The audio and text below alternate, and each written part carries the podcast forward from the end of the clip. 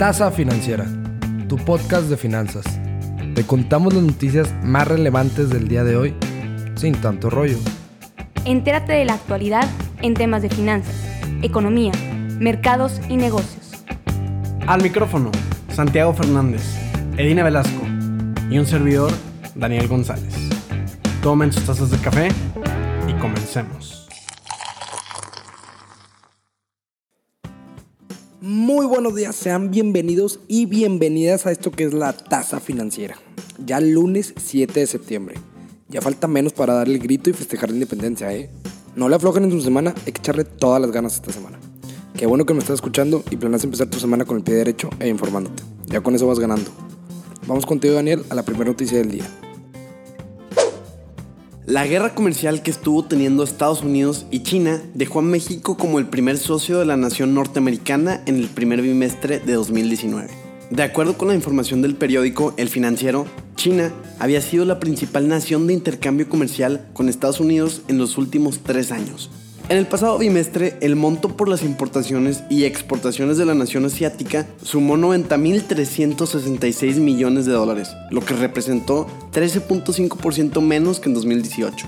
Tal cantidad no solo quitó a China del puesto de principal socio, sino que envió a la nación asiática al tercer sitio en cuanto al intercambio comercial con Estados Unidos, por debajo de México y Canadá. A diferencia de lo ocurrido en China, México logró un avance de 3.4% en el intercambio comercial, el monto de importaciones y exportaciones entre Estados Unidos y México representó 15% del total de intercambio comercial de la mayor economía del mundo.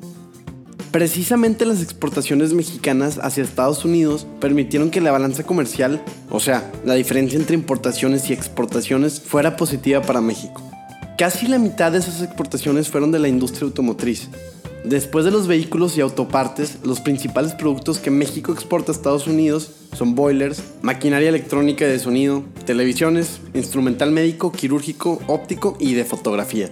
Digo, esta diferencia positiva en el balance comercial entre México y Estados Unidos también tiene mucho que ver en que Estados Unidos está volteando más hacia nuestro país para así, poco a poco, depender menos del país asiático. China quiere reducir los bonos del tesoro estadounidenses, o mejor conocidos como T-bills, los bonos del tesoro en Estados Unidos son el instrumento financiero más seguro del mundo, porque para que no te regresen tu dinero, tiene que quebrar la economía en Estados Unidos, cosa que no va a pasar. Ni el COVID lo está logrando. Y bueno, como ya sabemos, China y Estados Unidos están peleando por todo. Y la manera de responder de China es poco a poco dejar de comprarle bonos del tesoro a los gringos. China es el segundo país con más bonos, obviamente el primero es Estados Unidos. Entonces, vamos a ver cómo reacciona Estados Unidos después de esto. Para los que no sepan, BTS es una boy band surcoreana que está pegando bastante por todo el mundo. Y bueno, pocos días después de que esta banda hiciera historia con su primer número uno en la lista Billboard Hot 100, la compañía detrás de las superestrellas surcoreanas anunció sus planes de salir a bolsa. El nombre de esta compañía es Big Hit Entertainment y ya se ha rumoreado durante mucho tiempo en que se haga pública. Y en estos últimos meses pandémicos ya tomó sus medidas para buscar una oferta pública inicial, o sea, una IPO.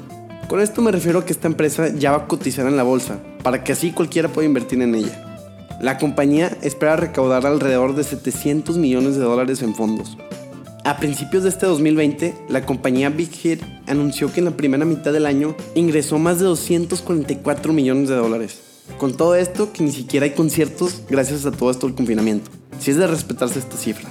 Para todos los fans de BTS que nos estén escuchando, mándenos mensaje en nuestra cuenta de Instagram recomendándonos buenas canciones porque la verdad sigo sorprendido que no he escuchado esta banda.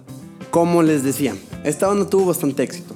Por ende, cada uno de los 7 miembros de BTS recibirá 68.385 acciones de Big Hit.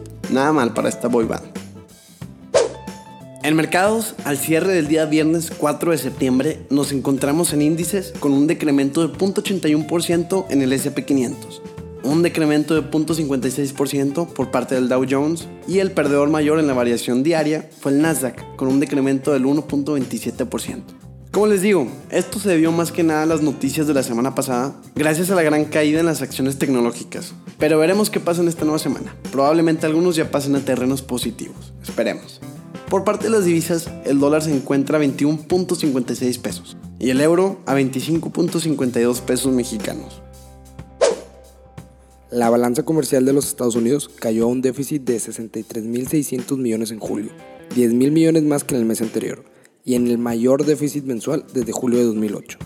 Pero ¿por qué importa? Espérame tantito. El repunte del déficit comercial se produce a pesar de que la guerra comercial del presidente Trump con China y los aranceles sobre cientos de miles de millones de importaciones de China, Europa y otros países, así como el acuerdo comercial entre Estados Unidos, México y Canadá que entró en vigor este año. El aumento entre el déficit en julio de 2016 y julio de 2020 es especialmente notable dada la caída de los flujos comerciales relacionados con la pandemia COVID-19. Si bien gran parte de la política exterior de Trump parece impulsada por una intolerancia a los déficits comerciales, no son necesariamente malas para la economía. Pero pues obviamente nadie quiere estar tratando con Estados Unidos cuando Trump se enoja y te pone aranceles por todo. ¿Estás de acuerdo? Volkswagen anunció que colaborará con el gobierno de Guanajuato para probar nueve unidades de sus vehículos eléctricos de reparto. 5 del modelo e-Crafter y 4 del AVT e-Transporter. El e-Crafter es una van que tiene capacidad para transportar 1.7 toneladas o 16 pasajeros dependiendo de la configuración y una autonomía hasta de 173 kilómetros con batería llena.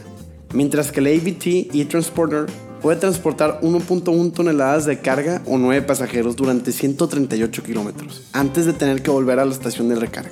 Luis Rojas, director de la división de vehículos comerciales de Volkswagen, detalló en una videoconferencia que estas unidades estarán a prueba en la entidad durante tres meses, dando servicio a algunos de los clientes que el fabricante alemán tiene en el estado, como empresas de paquetería, mensajería y refresqueras.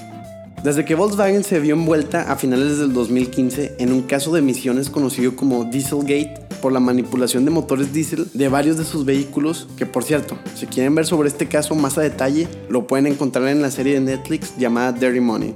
Bueno, lo podían ver, ya que me di la tarea de buscarles el capítulo, porque según yo era el primero, pero para serles sinceros ya no lo encontré.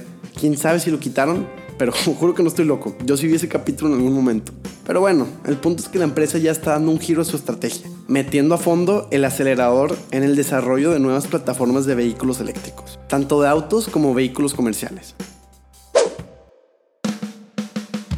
Pues bueno, cafeteros, con esto concluimos el capítulo de hoy. Espero hayan disfrutado esta tasa financiera y se dieran cuenta que el mantenerse informados no toma mucho de su tiempo. Compártenos con todas esas personas que quieras mantener actualizadas de lo que está pasando en el mundo de una manera sencilla. Síguenos en nuestro Instagram como arroba tasa financiera para que no se les pase ninguna noticia y para mantenerse al tanto de todos los episodios. Yo soy Daniel González y les mando un muy fuerte abrazo. Nos vemos este miércoles. Hasta pronto.